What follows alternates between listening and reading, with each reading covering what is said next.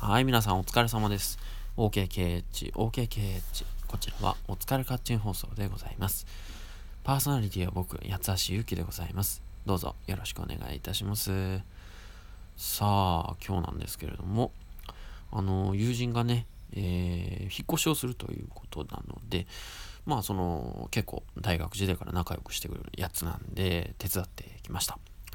えーちょっと離れたところにいるんですけれども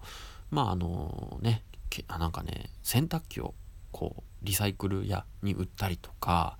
あとはあの転居手続きをしたりとかもろもろあるんですけどまあ重いものまあとにかくその自転車ですとかまあそのさっき言った洗濯機ですとか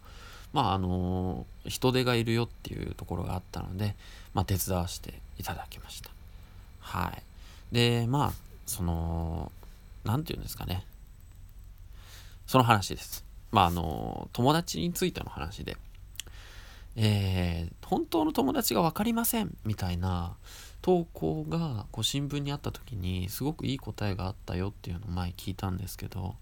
本当の友達ってその社会人になるとやっぱ難しい作るの難しいかもしれない。ですけどね。まあ僕も大学時代の彼は友達なんでまああの初めて作った友達ではないんですけど友達の定義としてやっぱりあの何かこうギフギフトを与え合えるそのまあギフトって結局お土産なわけなんですけれども何か提供し合えるようなそんな存在が、まあ、やっぱ友達としているんじゃないかなっていうお互いにね与え続けるばかりでもないしもらい続けるばかりでもないしお互いにできることをこう何て言うのかね与え合う与え合うあのギブアンドテイクじゃないですけどそういうそのまあ金銭的なところではないわけでもちろんねこう気持ちでやり取りできる。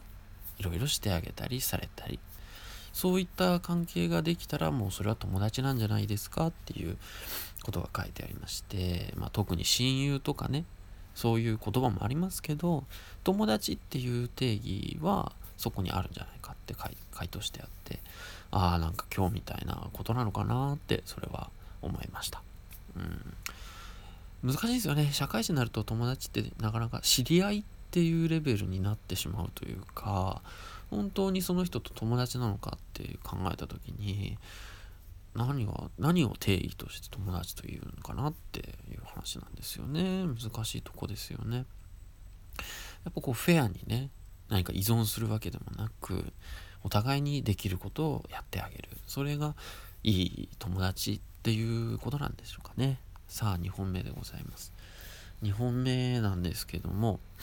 何をあそうそうそう。あのそのね友達の引っ越し手伝った後に、まあ、飲み屋で一杯どうだっていう話になって、えー料理屋さん行ったんですけど唐揚げを頼んで、えーあとなんかカキフライ頼んでえーなんかフライものを結構頼んで、えーさらに最後締めでソーキそばを食べるっていう感じだったんですよ。で正直こう意識せず食べたいものを頼んでいたんですね。でそしたらやっぱりじゃないけどその油物ばっかり食ってたわけなんで最後の方なんだか気持ち悪くなってきてですねえーこうソーキそばの中にあの角煮が入ってるんですけどね豚の角煮がでっかいのが。えーあのそれがちょっとウップって感じになりましてなんかこうやっぱり年取ってくるとこう勢いに任せて食べるってことができなくなってるんだなっていうことに、えー愕然としますね。そんなこうフライなんて好きなだけ食べても昔は全然そんなねもなんかこう食いあぐねるみたいなことはなかったのにもうなんかねちょろちょろっとこう食っただけでこんななっちゃうなんてねと思いましたけどまあ油物のね食べ過ぎないに越したことはないのでねこれは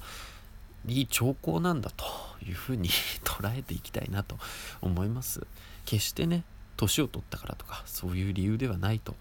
いうことでして、え健康に気を使って油物はなんかあの控えるということにさせてください。